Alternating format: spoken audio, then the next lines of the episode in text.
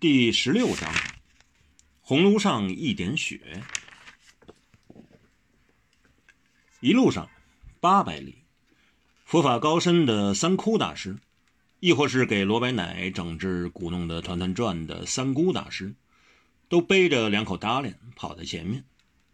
前面有山贼，却听他指挥；前面有盗匪，也先让他给打跑了。前面若有道上的人物，自会为他开路；前方若有官兵，遇上这位秀气大师沉重的禅杖，可谓倒了八辈子的霉。这位大师像认识了不少绿林好汉，而一路上不管黑的、白的、官的、民的，对大师都不是闻名已久、亲昵效命，就是闻名丧胆、掉头就跑。所以有他在，群侠的逃亡历程有了不少方便，少吃了许多苦。这大师却吃得起苦。太阳烈照，他光着头，连斗笠也不带一顶；大雨滂沱。他也拒绝撑伞，连方恨少好心为他遮上一遮，他也一拂袖拨去了雨伞，径自走在雨中。这一下，方恨少脸上挂不住，只好恨恨地说：“好呀，走在路上好不诗意。大师像位诗人，还多余像个和尚。总之，大师吃苦耐劳，或者说他吃的是草，挤的是奶，耕的是田，挨的是鞭，就跟牛一样。”大师从没怨言，人家睡觉他守夜，别人吃饭他最迟，他不以为许，他任劳任怨。这里当然不是两个原来在刑部跟随朱月明，后来改投了蔡京的恶棍的名字，这绝对是一个对他的赞美。而且大师还十分听从王小石的意思。总而言之，他对王小石十分维护，言听计从。大家甚至有点怀疑三姑大师跟王小石到底是什么关系。罗白奶有次趁王小石走了开去见解仍郁郁寡欢的唐宝牛时，真的问了大家这个问题。于是众说纷纭。大家要叫老成持重的唐七妹仙姑，是天一居士生前安排下接应他爱徒的人吧？大家再要性情比较古板的梁阿牛来猜度。同门，然后到大家胡猜，那就离谱了。师徒，这是班师之的猜测。究竟谁师谁徒？况且两人年龄相距不远。兄弟，这回是方恨少的看法。那到底谁兄谁弟？就不，何小何认为，理由很简单，像王小石这样的人才。不可能只到了京师后才叫红，在他入京之前，一定也是个极出色的人物。因此，何小何认为王小石在江湖上一定有很多朋友，在武林中也一定会有很多他的旧部，说不定三姑就是其中一个。现在轮到罗白奶说了，他的推论比谁都荒谬，简直不可思议。女友？什么？大家都不懂他的意思。女友，他是他的女友，罗贝奶觉得异想天开，或者他们根本就是一对夫妻。何小荷又好气又好笑，你是说三姑大师是个女的？那有什么不可以？罗白奶仍振振有词，嘴里也念念有词。既然连郭东神都可以是女的，三姑大师有啥不可以是女子？何况她也长得那么俊。这倒是。其实三姑大师的年纪和样貌一点也不大师，他非但不老，还清俊的不得了，脸上常流露出一种乏倦的情愁来，眯眯着眼，一张清水浸着月光石卵的脸蛋儿，光着头反而觉得她俊的有彩，美的发亮。那是一种高贵的情态，还带着香味佛意，不是一般美女能有。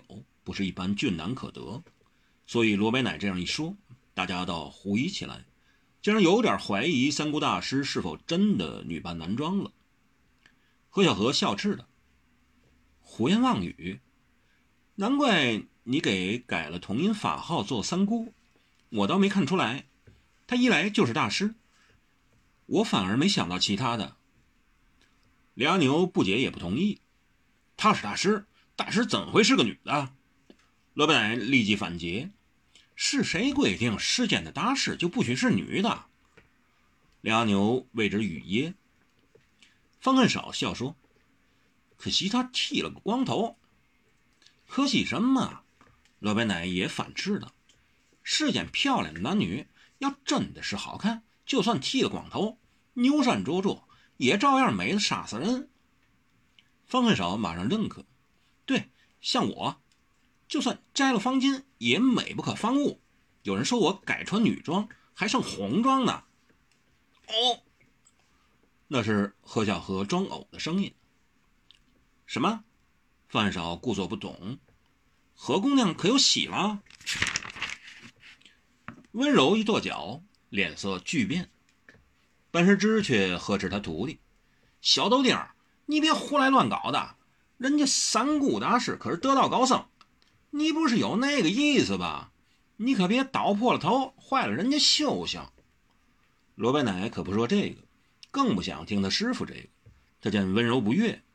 以为读漏了，问他高见所致，便笑嘻嘻地找上了温柔。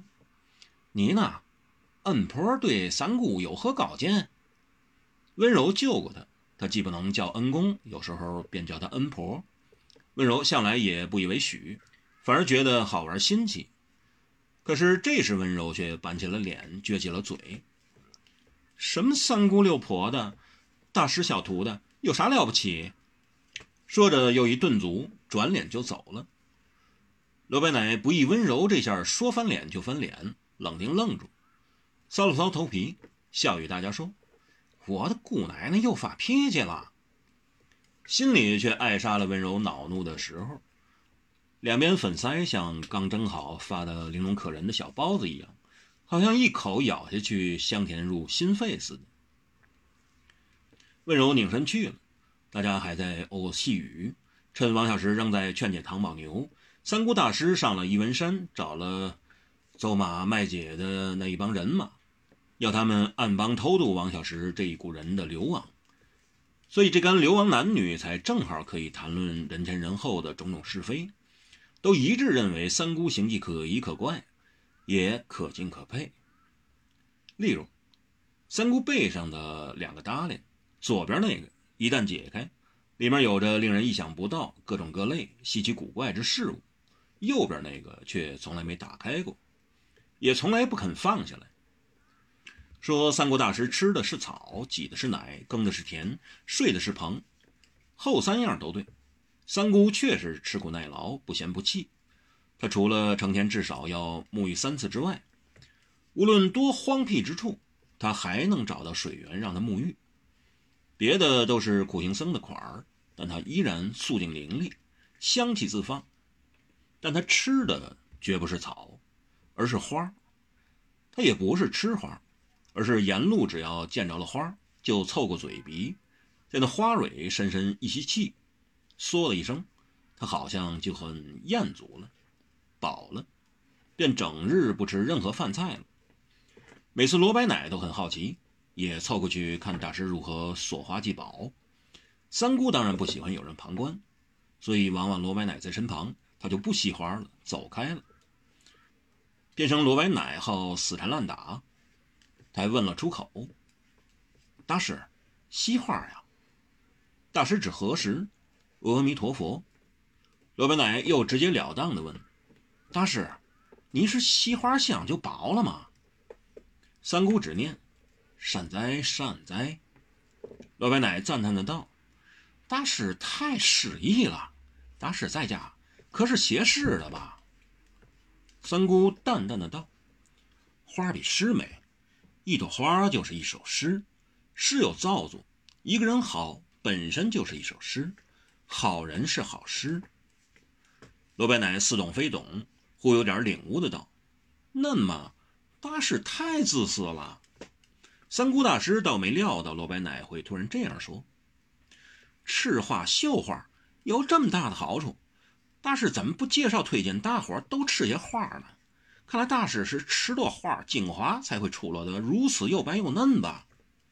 罗白奶理直气壮。这样说来，一向给人誉为大公无私的大师，岂不太自私了吗？三姑大师微笑摇头：“不是我不教，而是你们一定不从。”罗白奶不解，所以他要三姑大师做解。